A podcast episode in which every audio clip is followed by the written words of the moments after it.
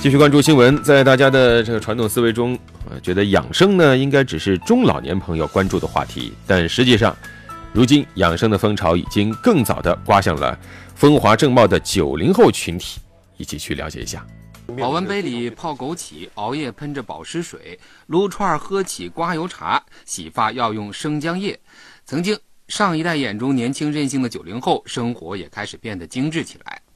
前不久，四川大学华西医院化妆品评价中心发布了一则常规的脱发育发液试用志愿者招募令，没想到一天竟然来了两万多人报名，其中大多是九零后和零零后的群体，这也引起了网友对养生的共鸣。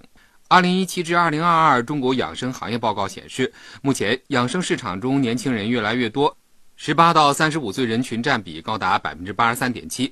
九零后的养生可以大致分为职场模式和学生模式。进入职场的九零后普遍工作压力大，生活缺乏规律，失眠、发胖、脱发，通通找上门来。有人选择所谓的精致高配养生方法，一些年轻人已经把自己泡进了瓶瓶罐罐里。服用的保健品里有补气补血的，有补充维生素的，有补充膳食纤维的。除了服用保健品，有人花数千元办轻食餐，有人算了算，自己工资的一半都用来养生了。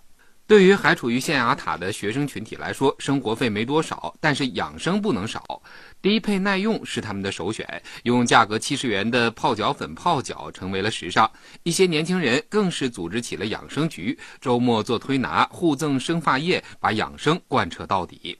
当然，养生并非花钱越多，仪式感越强越有效。熬最久的夜，吃最补的保健品，显然偏离了健康的轨道。网络流行语“朋克养生”也反映了部分年轻人一边生活不规律，一边自救的病态养生方式。而盲目购买保健品的背后，也不乏良莠不齐的保健品行业在向年轻人贩卖焦虑。养生路漫漫，许多九零后开始明白，早睡早起、多运动、养成良好的作息，才是正确的养生之路。如今呢，养生意外成为了新一代年轻人常常挂在嘴边的热门词汇。像我身边，就有不少的朋友经常会用熬最晚的夜、涂最贵的眼霜，还有啤酒、可乐泡枸杞等等的一些朋克养生段子来调侃自己。其实呢，最大的九零后现在也还不到三十岁，那他们为什么突然如此热衷于养生呢？一边熬夜一边养生的九零后。为什么会在放纵身体与保卫健康之间如此纠结？我们来听听评论员张宁怎么说。只为热点发声，焦糖评论。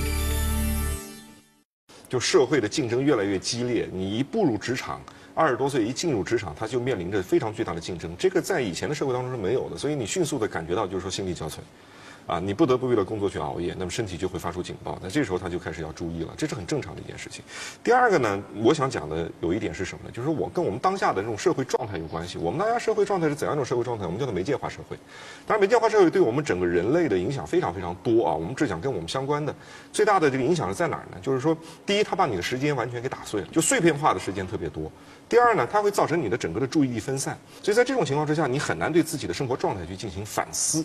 啊，也很难去约束自己的这个行为，那么再加上这个媒介的内容啊，因为我们一睁眼就接触媒介，媒介内容太有吸引力了，所以你很容易就沉溺于其中。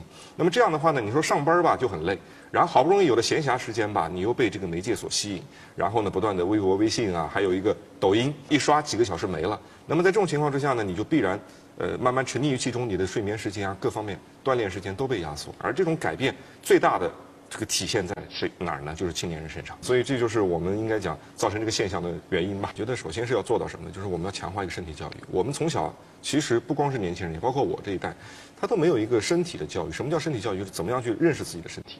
了解自己的身体，然后呢，知道什么样的身体是你需要的身体，好的身体，然后呢，有这样的意识以后，并且进一步去养成这样的一个习惯。我们其实在这块是缺失的，对于自己的身体，对于真正的良好的生活习惯的了解，其实并不充分。这是从整个层面上来讲。其二呢，就是针对我们年轻人所处的这种社社会现实，就我刚才讲到的媒介化社会，就是说它的诱惑是非常非常多的。然后呢，各种东西都可能来吸引你一下，挤占你一点时间，然后你不断的去游移，然后你你就缺少这个良好的生活习惯所必须的这样的一种规律，那怎么办？